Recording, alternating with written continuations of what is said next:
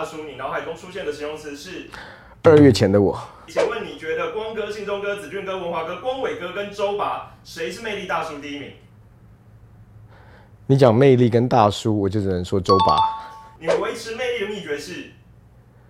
维持魅力的秘诀就是有一个无比的自信。你觉得大叔跟小鲜肉谁在感情市场上比较有竞争力？当然是小鲜肉啊。你觉得女生会爱上大叔的原因是？因为小鲜肉都死了，我不知道。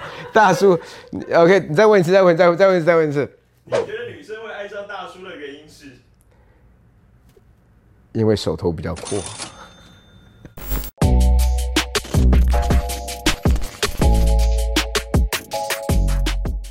好，哲哥，你刚刚说到，就是讲到中年大叔，你脑海中想到的其实是你二月前，你为什么会这样说？你要不要跟我们分享一下？就是中年大叔，大概就是这种呃油滋滋的感觉，然后头发感觉稀疏，然后就是那我其实现在啊，我我跟你讲，二月前的我不觉得我自己是中年大叔，可是现在瘦下来之后，回头看以前的照片，哇塞，那真的是中年。已经到这完全是典型的大叔，就我看不了看不下自己了，我就觉得我老婆那时候怎么能够容忍我这么久，我都没有办法忍我自己了。你刚刚讲到说大叔就是手头很阔嘛，那刚好就是网络上也有人这样认为啊，那你你怎么看阔这件事情？这个就是大叔战胜小鲜肉唯一的秘诀吗？那么你看大叔，他至少社会的历练跟他就是因为都是可能有一些都是工作事业有成嘛，所以相对的他在资源上面是比较丰富的。那我是觉得大叔的魅力是来自于他的自信，指的是哪一方面自信？我觉得就是有一种觉得自己不输小鲜肉的自信。他可以在一群小鲜肉之中，但是还是会有女生一眼望去就是看到大叔啊。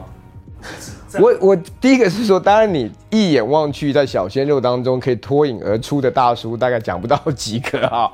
但是我觉得那种那种，我觉得其实有一种的有一种的魅力，因为我们刚才讲到魅力嘛，我觉得有一种魅力其实是就是对自己的一种身份，或者是对自己的一种欣赏跟认识所来的一种自信。那那种不是外在的，也不是六块肌啊，然后也不是这种身材，也不是这种。外貌的有一种魅力，是真真的是从里面散发出来的。我会觉得，其实在今年二月前，在我还没有瘦下来之前，其实，呃，我我是因为健康的角度瘦下来，我不是因为任何其他的原因哦。那。但是我我我其实我也要说，在那个之前，我觉得我有一个 莫名的一种无比的一种自信啊，是我回头看，我就觉得说，哎，你有什么好自信的？但是我就觉得，其实那时候我那时候的我其实是这样子的，这样子的认为。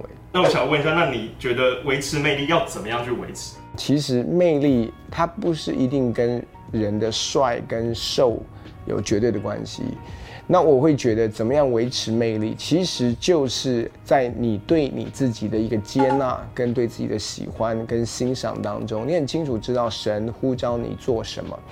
有一种人，他是其实他的人生是越来越多的苦读，跟越来越多的不满意，跟很多这种沮丧感的，其实他很难散发出任何的美丽在他的生活当中。所以，其实，在你所在的地方，你明白你正在做神呼召你，或者是创造你在。活出来跟做的事，那我觉得那是人生当中一个很自然而然散发出来的一种安全感也好，或者是一种满足感。我比较好奇是说，那因为其实很多人都他们在谈的是中年失业啊，谈到是中年就找不到目标啊，然后被家庭的压力压着，然后他们就失去了这些魅力。那你会怎么看？怎么样帮助他们去重获得那些属于男性的雄风？从从一个角度来，中年危机就是因为他在成长过程当中从来没有真正的接纳自己，或者是根本不认识自己，根本没有机会做自己哦。所以我觉得不不是什么重回男性雄风，因为我们又不在边卖药，你知道吗？我觉得真正的重回这种男性雄风也好，其实就是找到原本神创造的你，然后就是很真实的做你。这不是中年的叛逆啊！你知道有些人是因为从小没有叛逆过，从小没有。好像做一些他想要做做的事情，有的时候我们的想要做的事情，或者我们觉得自己其实是叛逆，那也不一定是对的。可是有一种是说，哎，我真的要从神的眼光来认识我自己是谁。那面对到这样的一个。探索的时候，其实它所带出来的结果，它不会是一种一昧的这种，好像走一个就去搞一个 band，或者是去买一台重机，或者但这些都没有不好。但是很多人用这个来取代做真我，那我不觉得那一定是真我。所以其实就不是靠外在。对，我觉得但但 of course 不是靠外在，对啊。那整个那既然讲到这个，那你会觉得就是比如说如果是老婆怎么样可以帮助先生去维持他的魅力？其实呢，老婆对于老公在恢复他的这个魅力是很很大的帮助，其实就是赞美他。其实我们男人非常非常需要听到的是赞美的话语、肯定的言语。男人不管怎么样哈，我都要告诉你，我们的爱的语言虽然有很多种，但是男人有一个共同的爱的语言就是肯定的言语。如果妻子愿意对他说赞美的话，那赞美的话不是说因为他已经有了，而是说即便他还在油滋滋或者是头发稀疏的状态当中，你仍然能够去欣赏他，你能够去爱他。能够去接纳他，我要告诉你，那个可以成就的是远超过你可以想象的。我就是这样一路走过来的最好的一个典范。其实雅文姐真的对我那个时候的我，我都没有，我现在回头看我都没有办法接受。我就现在还会说，你怎么可以用无条件的爱爱我到这种程度，接纳我到这种程度？可是呢，it means a world to me。其实真的对我来讲，其实是太大太大太大的一个一个帮助。那如果针对单身的呢？四十几岁、五十岁的，你会给他们什么样的建议？单身的男人吗？对。你在干嘛？有这么多教会的姐妹们，你在那边干嘛？哦，对不起，要肯定的言语哦。您在干嘛？有这么多教会的姐妹们，你在干嘛？啊！我要告诉你，其实呢，其实呢，我说真的，我说真的哦，就是结婚是一个冒险啊，结婚你是要凭信心。我知道你在等，但是呢，有的时候其实你在等更好的那一位出现。但是我要告诉你，你可能等到最后。